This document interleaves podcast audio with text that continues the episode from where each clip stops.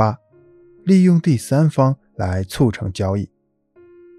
在客户心里，对于陌生的销售员，他们总是难以彻底消除抵触感与不信任感。如果这时能够有一位客户所熟悉并认可的中间人为销售员担保的话，那么这就好像给客户吃了一颗定心丸，让客户感到放心。所以，销售员可以利用客户的这种心理，在碰到难以接近的客户时，销售员不妨充分利用一下自己的人际关系，找到能让自己和客户都信任的第三方。借助第三方的力量来取得与客户面谈的机会，并让第三方适当为我们说好话，来提高销售的成功率。销售员艾瑞黛西就是利用这种方法取得成功的。罗伯特·舒克是一位著名的作家，他因为写《反败为胜：新福特汽车公司》一书。而接触了几家福特汽车公司的零配件制造商，这些公司的雇员人数一般都在五百到两千人。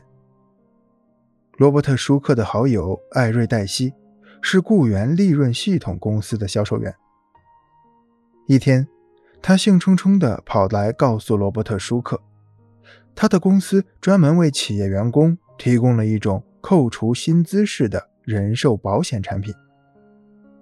他觉得特别适合像罗伯特·舒克结识的福特零配件制造商那一类规模的企业购买。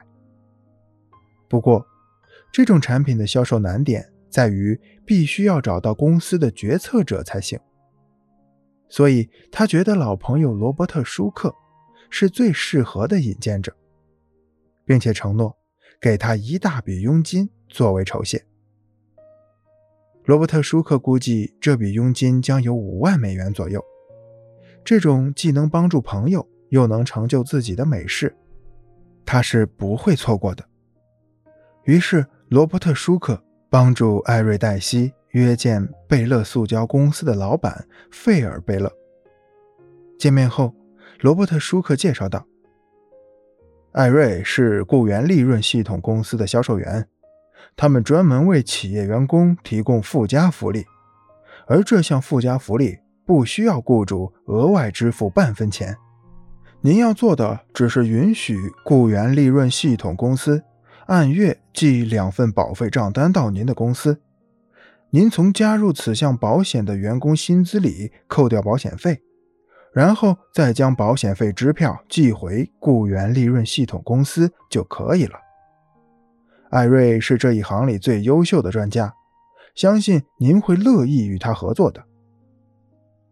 罗伯特·舒克的介绍引起了贝勒的兴趣，于是贝勒对艾瑞黛西说：“那么就请您为我详细讲解一下吧。”经过艾瑞黛西十几分钟专业的解说后，贝勒表态：“这绝对是我们公司应该为员工做的一件事儿，罗伯特。”我要谢谢你把艾瑞介绍给我，我会为我的员工买这种保险的。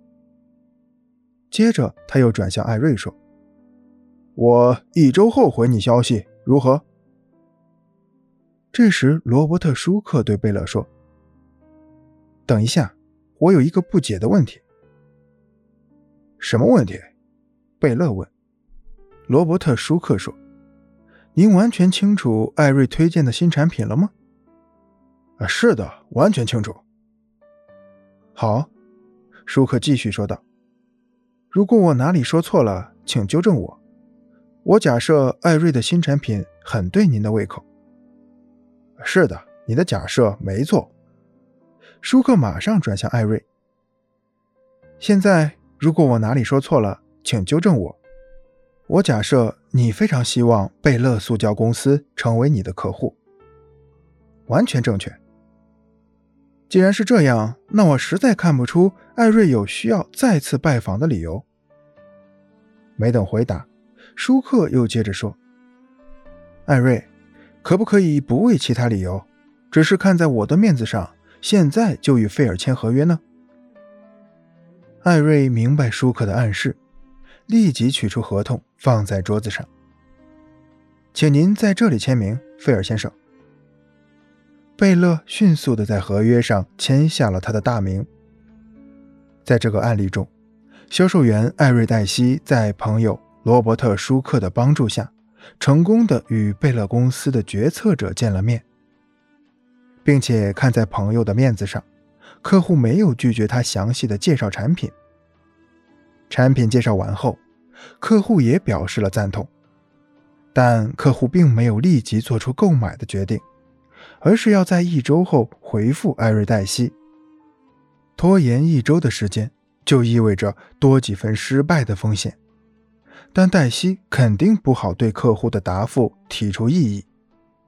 这时，幸亏罗伯特·舒克及时帮忙，让客户下定决心，当场促成了交易。可见，第三方的作用是很大的。销售员要学会利用第三方为交易推波助澜。